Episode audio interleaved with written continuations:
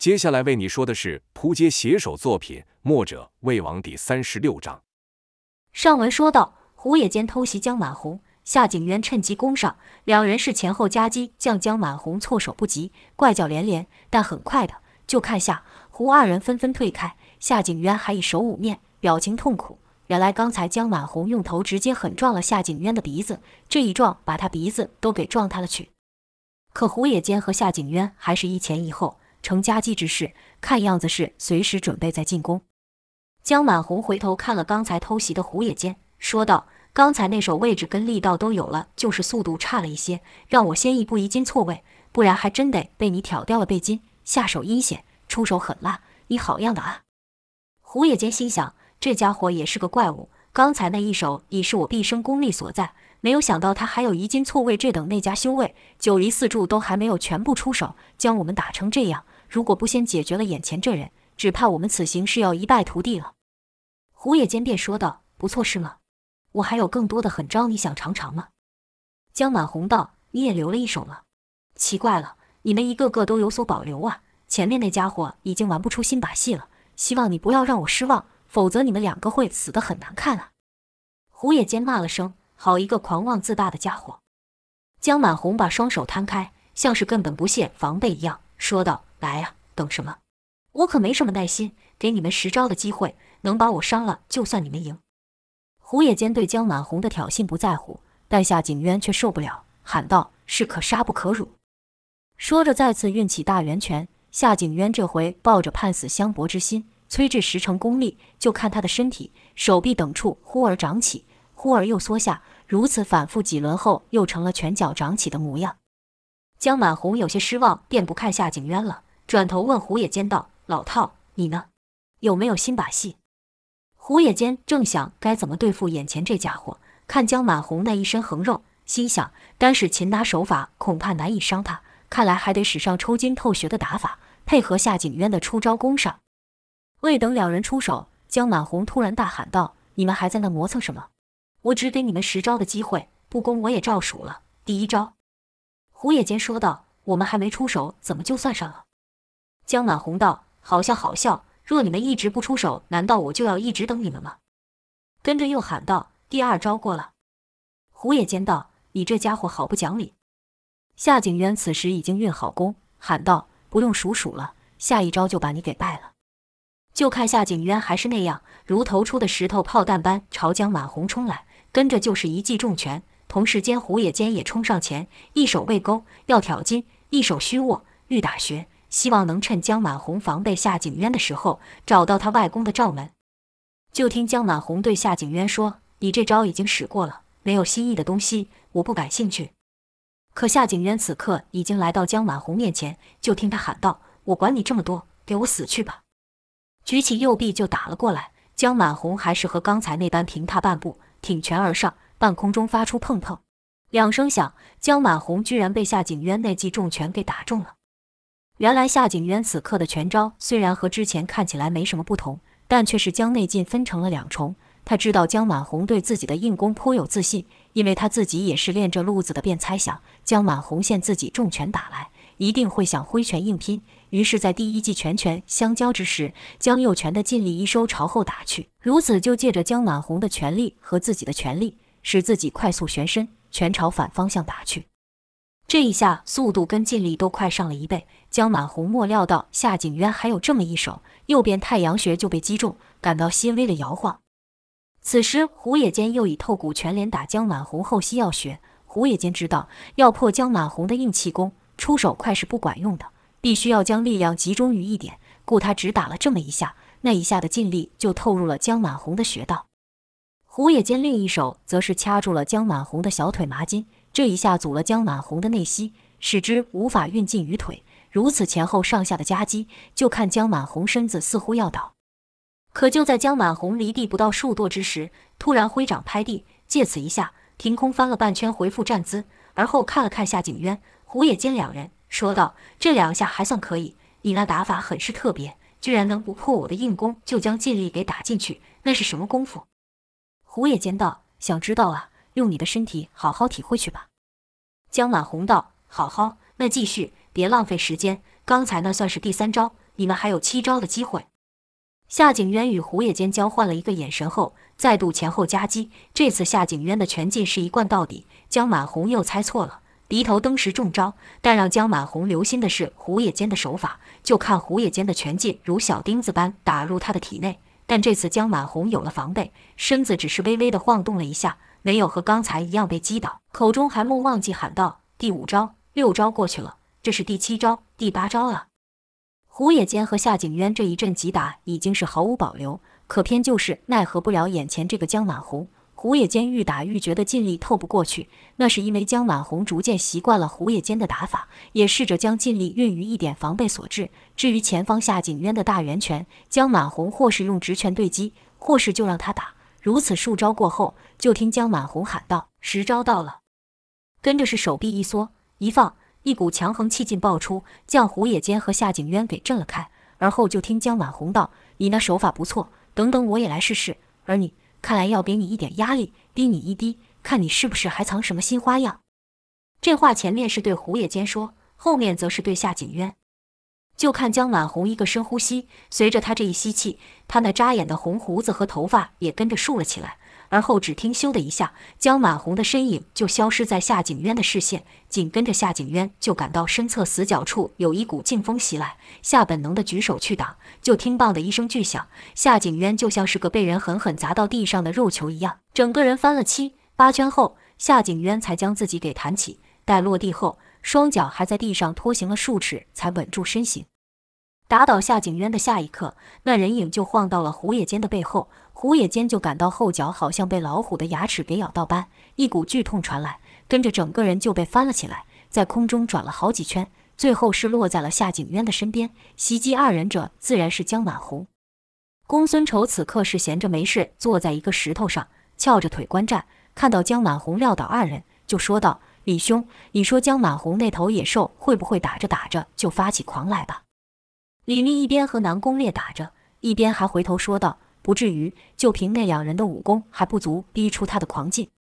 公孙仇道：“也是，他要是发起狂来，那也只能是被债主给逼的。我看他现在大概就用了三四成的狂劲吧。”说话时，李密是挥棒横扫，将南宫烈砍出的三刀挡回去，继续说道：“对付那两人，照理说他根本不需要用上那狂劲，估计是那两人使了什么有趣的武功，他看了兴奋，便没控制好自己。”公孙仇道：“说句实话。”我还真不知道他体内那狂劲是怎么来的。要说平时嘛，我的武功和他也差不了太多。可当他狂劲一起，功力是直接提升好几倍。我研究了几次，也没有弄明白他那身体是怎么运作的。那既不是内力，也不是肉体的增强。算了算了，他那人也是个奇葩，恐怕这天下也没其他人能像他这样，单靠着强大的意念就能让自己实力剧增的吧？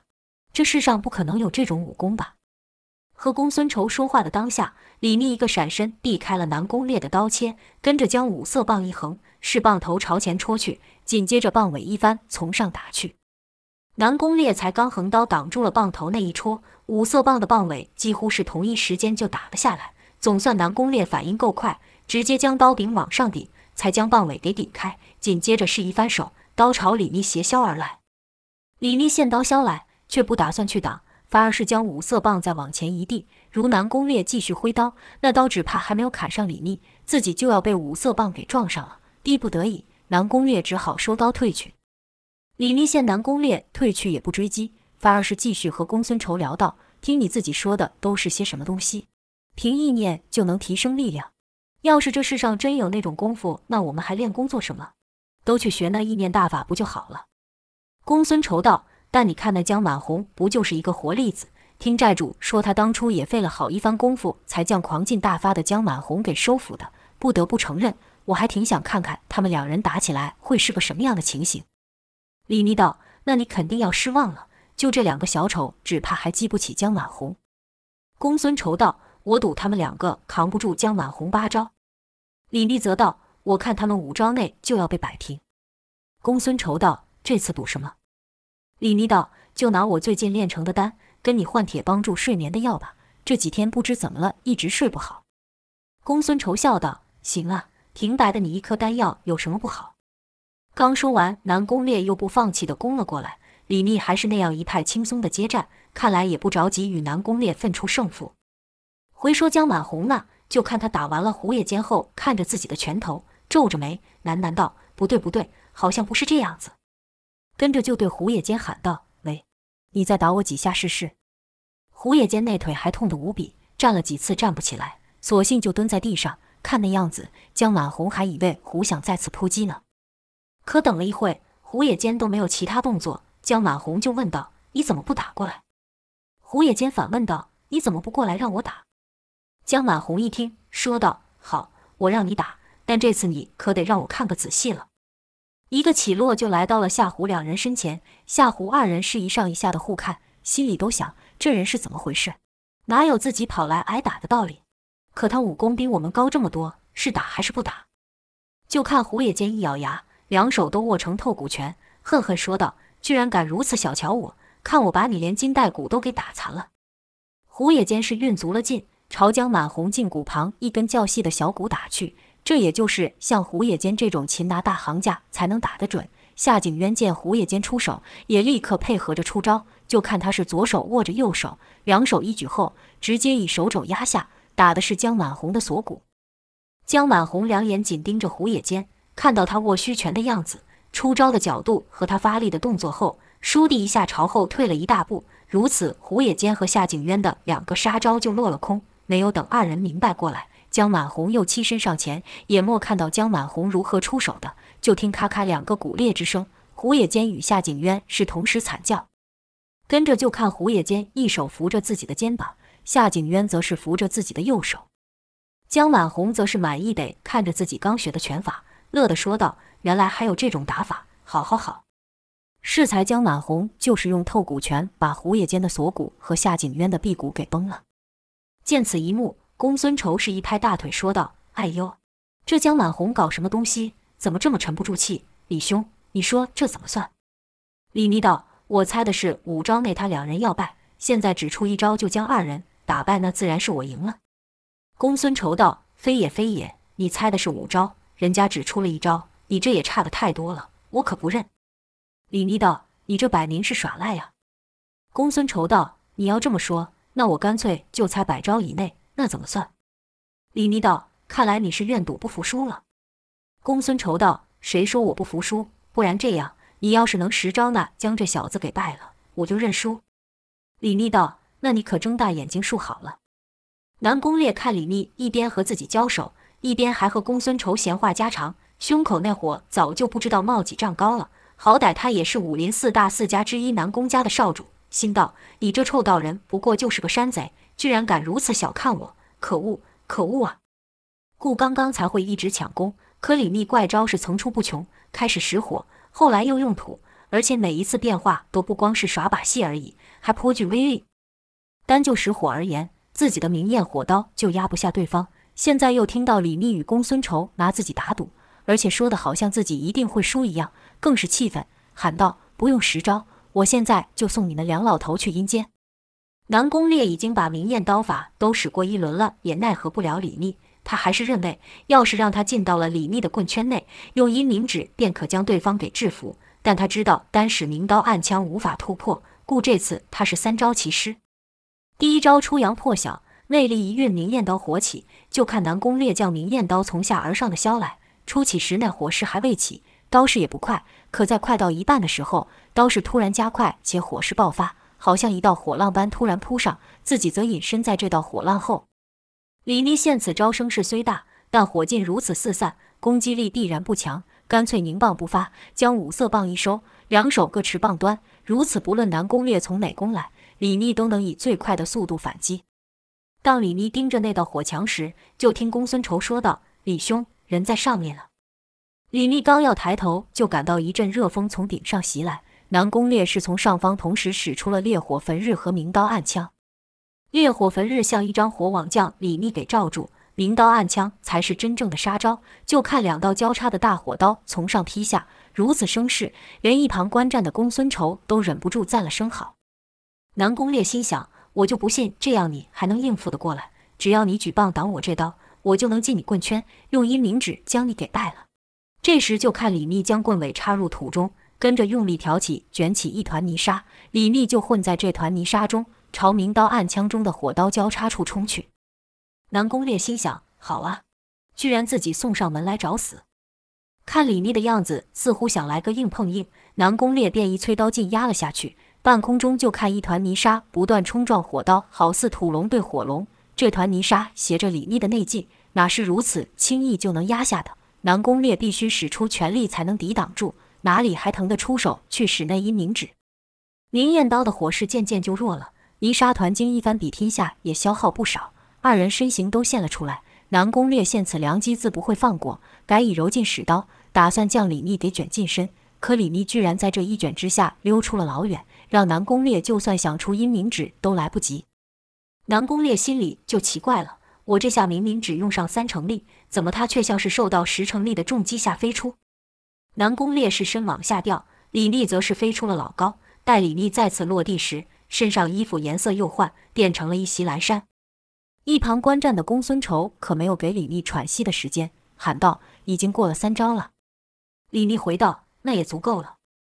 跟着施一反刚才的手势主动进攻，李密提着五色棒朝南宫烈奔来，就看那五色棒的棒头飘忽不定，好似被吊在半空中随风摇晃一般。南宫烈看不出此招有什么厉害，要劲头没有劲头，要气势没有气势，一时间也不知道该如何招架，心里暗道：不知道这道人又变什么把戏，我可不能随便出招住了他的道。便俱进凝刀不发，两人距离是愈来愈近。眼看刀棒就要相交之际，南宫烈就看李密身影消失了，跟着两脚感觉一痛一麻，一个软脚居然就要倒地。南宫烈怎么可能让自己如此？向前一个翻身就要起身，刚抬起头就看五色棒朝自己的胸口狠狠地砸来，那势道可就不像刚才那般柔弱了，是带着劲风，呼的一下横扫而来。当此之际，南宫烈已不及变招，只得举刀去挡。这一下五色棒正好砸在明艳刀的刀面上。宝刀再锋利，那也是刀刃厉害，刀面哪里承受得住如此重击？锵的一声，明艳刀就被砸成两半，南宫烈也退出数丈之远。南宫烈看着手中的断刀，一时间脑袋变空了，喃喃道：“明艳刀是我家传宝刀，现在居然断了，这怎么可能？怎么可能？”却说李密刚才如何将败了南宫烈？原来在五色棒要与明艳刀相碰的那一瞬间，李密突然一矮身，从南宫烈的胯下窜了过去。南宫烈也想了好几个对方会攻来的方向，可哪里能料到李密居然是从自己的胯下穿过。待李密身子穿过时，五色棒左右一扫，南宫烈两腿便各受一棒。等南宫烈向前递去时，李密是双手持棒横打而来。五色棒长，故李密根本不用移动身体就可打到南宫烈。李密这几下是一气呵成，中间无丝毫停顿，如水一般的流过南宫烈，又如浪涛一般将其兵刃打断。跟着李密就单手将五色棒转了一圈后，对公孙仇道：“怎么样？这样你可就没话说了吧？”他心里还在记着与公孙仇的打赌，南宫烈对他而言根本不叫做对手，而是他们二人的一个赌注罢了。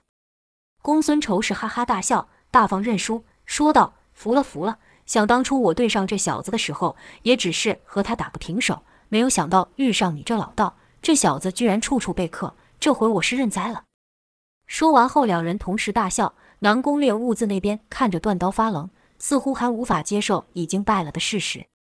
江满红和李密这边的战斗刚结束，就听到一声如狮子般的吼叫，那是杨无惧的吼音。此时赵天烈与杨无惧二人的距离居然不到一尺而已。随着杨无惧那一吼声，板门大刀劈了去。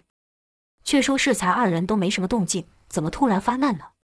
原来赵天烈与杨无惧两人拼了一掌后。二人的气场都收了起来，跟着就看杨无惧以极慢的速度，一个沉腰并向前斜踏出一步。这一步要旁人来看，恐怕只会觉得杨无惧是谨慎地向赵天烈靠近而已。但在赵天烈眼里，杨无惧这一踏，他横在腰上的刀就可由三个方向快速劈出，斩天刀法的威力，即便是赵天烈也不敢小觑。就见赵天烈也是缓缓一步朝二人中间踏去，同时一手上翻，一手下按。仅是这一个姿势，杨无惧不论从哪个方向出刀，赵天烈都能后发先至，封住杨无惧的手，使其无法挥刀。杨无惧自然也明白赵天烈的用意，立刻变换姿势，改一脚在后，身体半转，如此他就能拉开与赵天烈的距离，改以腰力发刀。这样，即便赵天烈能后发先至按住自己的手，杨无惧也有信心赵天烈挡不住他一刀之力。赵天烈见状，没有再跟进，反而朝后退了一步，后腿微沉，前腿轻点于地。如此，即便杨无惧突然出手，赵天烈也有信心能避开。杨无惧见此招又被赵天烈给破，就又再进一步，这回是一手将板门大刀横于胸前，另一手虚抵刀背，以此方法出刀。虽然刀距缩短了。但速度就快上了一倍，杨无惧要让赵天烈连闪避的时间都没有。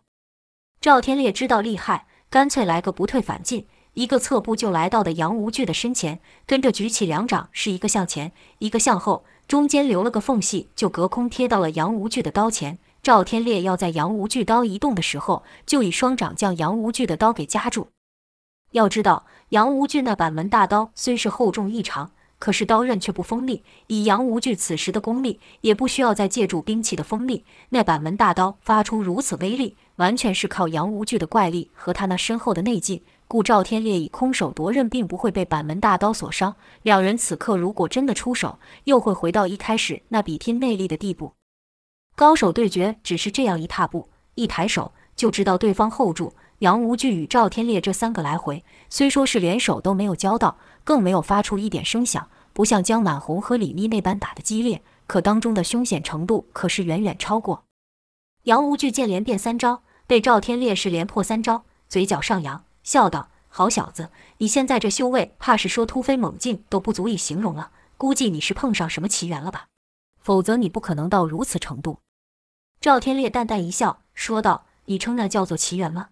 要是再给我选择一次，我可不见得会想再遇上。”杨无惧道：“笑话，你这不过短短几年时间，功力就几乎要追过我了。这种奇缘是多少武人的追求？话说你这武功可比你那娃儿厉害多了，是一冷一热，是一冰一火。老子打了大半辈子，还没有看过有一门武功像你这样。要说拜师，你拜的是哪门的师？要说练武，你这又叫什么武功？”没想到赵天烈居然反问道：“你听过神秘棋谱吗？”杨无惧不解，回道：“神秘棋谱。”那是什么东西？是拳谱、剑谱，还是记载了什么修炼内功之法？赵天烈还以为凭杨无惧的江湖阅历，多少会耳闻一些，才有此疑问。没有想到连杨无惧也不知道，赵天烈也就不愿再多提了，简单的说了声“动手吧”。杨无惧见赵天烈没有说下去，自己也不啰嗦，张口就是一声狮吼，吼声饱含着杨无惧的内力，听的是震耳欲聋。功力稍差的，像是姚建轩、童风和赵月华。就感到脑门发胀，难受不已。想当初这一声狮吼，在长白山上就吼晕了几个高手。赵天烈当初也差点被这声狮吼给震得晕去。杨无惧虽然还是以前的那个杨无惧，可赵天烈却不是从前那个赵天烈了。即便两人如此靠近，杨无惧的吼声也伤不了赵天烈半分。赵天烈的一对鹰眼依旧那么炯炯有神，杨无惧就知道狮吼功对赵天烈不管用。干脆直接提刀而上，就看杨无惧朝后一个大跨步，板门大刀就由从下而上斜里劈去。此招叫做拖刀计，原来是骑在马上的将军所用。那得是人力借着马力才能劈出如此威力，可杨无惧仅凭着自身的蛮力就使了出来。杨无惧的刀那可比寻常将军快得多了。就看那板门大刀，开始时还看得清楚，可下一刻只听到“嗤”的一长声，好像无形的风都被那刀给切了开。再看清那刀时，那刀已经停在了杨无惧的上方，跟着听到石块碎裂之声，在杨无惧劈刀的路径上，竟然连大地都裂开了。但是赵天烈的人影也随着这一刀而消失。就看杨无惧的头上出现一团白色云雾，于云雾中隐约可见人影晃动。这团云雾是很快的就将杨无惧给笼罩在内，且还不停止，直至整个场上都充满了这层云雾。只是没有像身处云雾中心的杨无惧那样浓烈到完全看不到人影。姚建轩与童风互看了一眼，说道：“那简直和当初我们被关在药王谷的天牢时差不多少。只是那时是自然之力所形成，现在的这一切却是赵天烈凭一己之力所为。却说赵天烈如何避开杨无惧绝快的一刀？”这还得多亏赵天烈曾与杨无惧交手过，料解斩天刀法一旦使出，威力是霸道无比。若让这刀完全施展开，速度更是快到连想闪避都无法。想当年他与那位神秘高手也是只有招架之功，无闪避之法。所以赵天烈一看到杨无惧要出刀，便立刻将寒冰劲催到极致，如此才缓住了杨无惧发刀的那一瞬间。故旁人于杨无惧出刀之时，还可看清楚板门大刀的形状。可寒冰劲只让杨无惧缓一瞬而已。可是这一瞬间，对于赵天烈来说已经足够了。就看赵天烈以极快的身法，一脚踏在板门大刀的刀背上。随着杨无惧这刀一出，赵天烈顺势就被带上了空中。随后半空中就出现了这团白色云雾。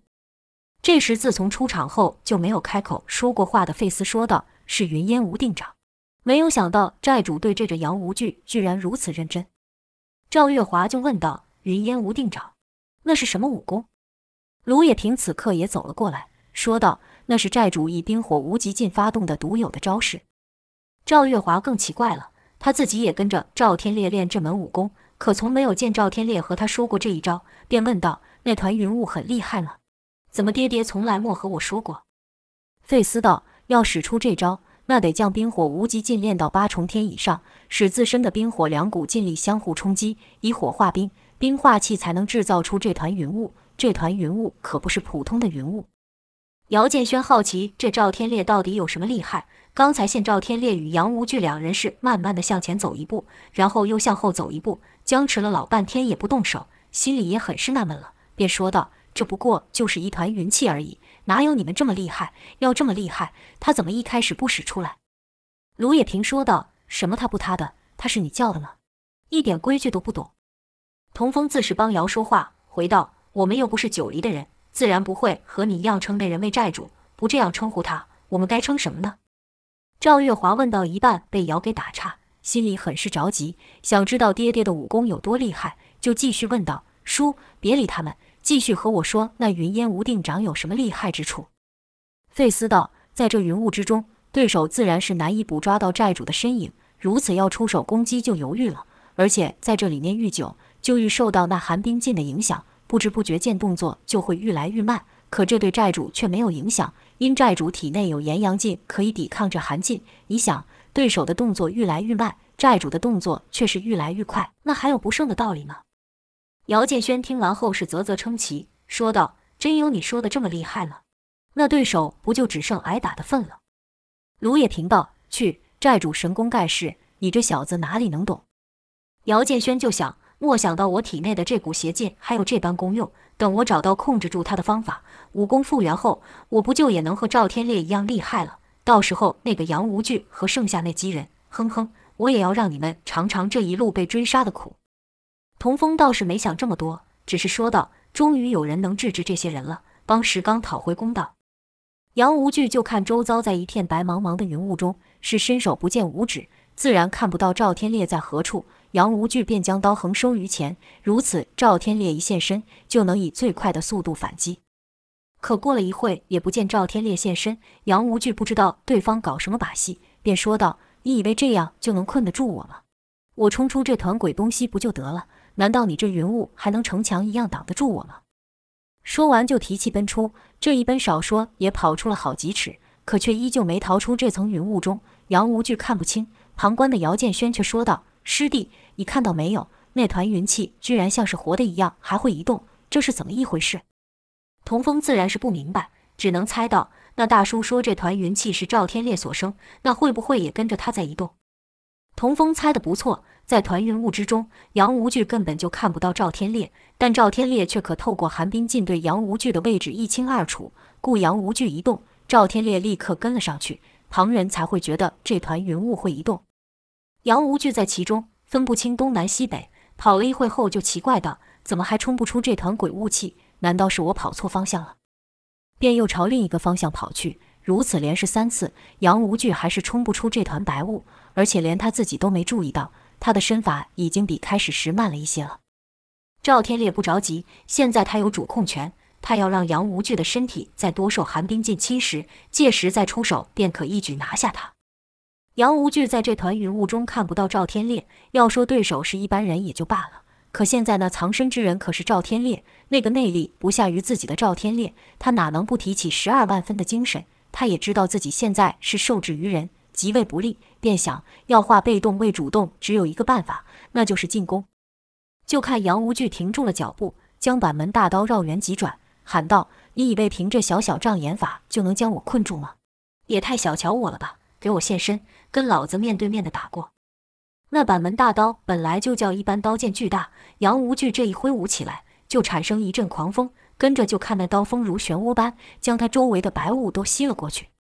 赵天烈没有想到杨无惧居然能想到此法破招，不禁暗赞道：“他灵机应变的本事倒还真快，难怪当初能横行于江湖，无人可奈何他。可我如今神功已成，你能吸得完吗？”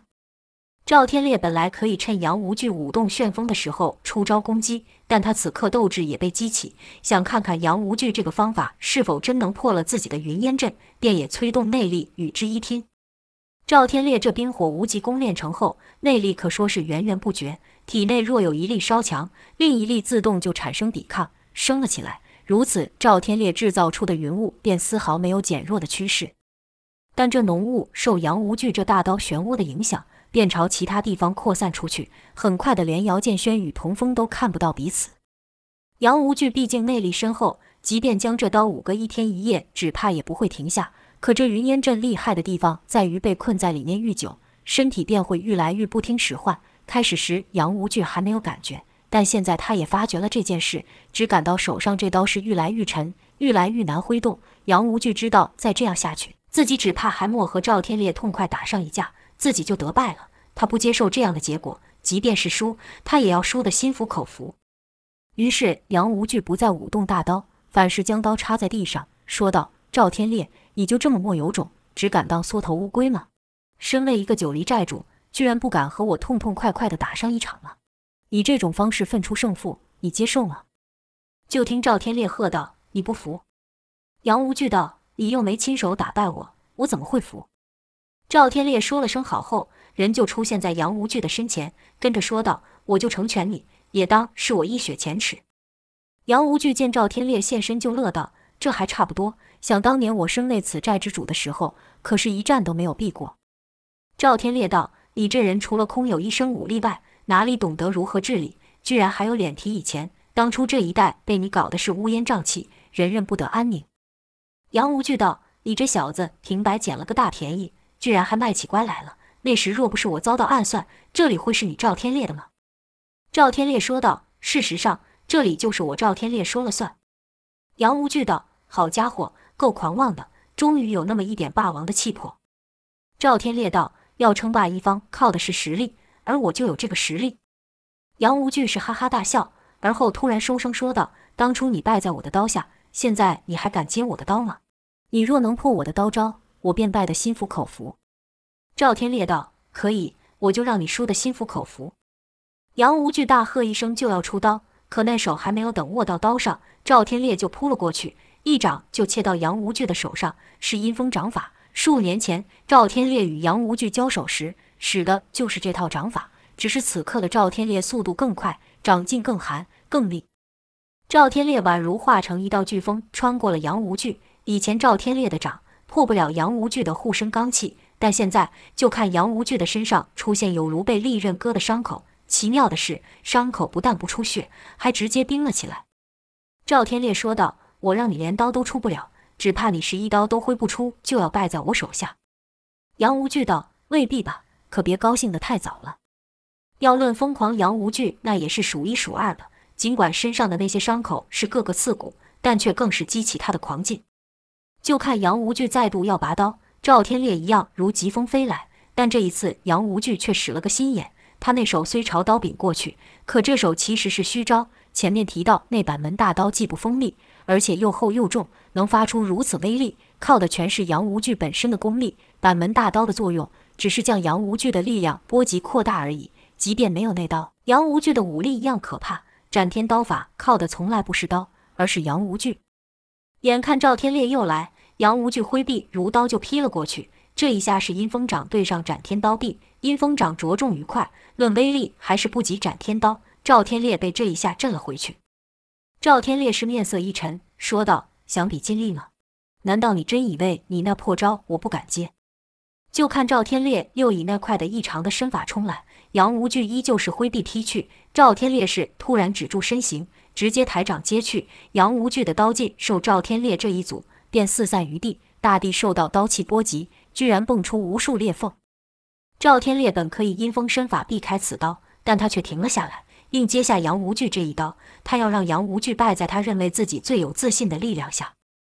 赵天烈是一手托住杨无惧的刀臂，尽管杨无惧的刀气不断发出，可一碰到赵天烈那掌发出的气劲就被化了去。赵天烈周身还冒出红色烟雾，那烟雾在杨无惧的刀气散发下，形成一个奇特的现象。赵天烈抵住杨无惧刀臂的那点，好似瀑布的源头；杨无惧被化去的刀劲，则好像瀑布般不断从赵天烈的身旁流下。赵天烈说：“能把无形刀气练到这种程度，也算是不简单了。”杨无惧此刻是内息翻涌，无法像赵天烈这般还能开口说话，用力的连五官都揪在了一起，心里暗想：这这怎么可能？这小子单凭一手就挡住了我的斩天刀，我不信！我不信啊！杨无惧是一声怒吼，刀臂连挥。赵天烈哼了一声，也是挺拳掌迎上。这两人出手，只听到砰砰之声，快得看不见影。而后是愈打愈慢，就看赵天烈的双手是愈来愈红。他打算以炎阳劲直接压下杨无惧。杨无惧此刻也是运起了十成功力，打的是全身汗水蒸腾。杨无惧见使刀臂莫占便宜，突然一抬腿，踢脚成刀，横扫向赵天烈的下盘。赵天烈是上身不动，两腿一沉，是不闪不避，直接让那杨无惧的腿刀给扫上。赵天烈此时炎阳劲已经运至全身，气劲随心而发。杨无惧那一大脚踢去，根本踢不动。赵天烈反将杨无惧的腿给震回去，跟着借着杨无惧分力的时刻，拖着杨无惧刀臂的那手便突然发劲。这一下把杨无惧的那一手粗皮都给烧焦了。杨无惧终于忍不住痛得大叫，可即便到现在，他还是不服，只喊道。赵天烈，我不信我会输给你呀！不可能，不可能啊！跟着就看杨无惧一个侧身，是整个撞向赵天烈。那杨无惧身体较常人大好几倍，这么一撞，好似一座小山压下。但赵天烈哪里会退，也是一声大喝，说道：“杨无惧，你的时代已经过去了，现在是我赵天烈说了算。”跟着是一手出拳，一手成掌，朝杨无惧那巨大的身体打去。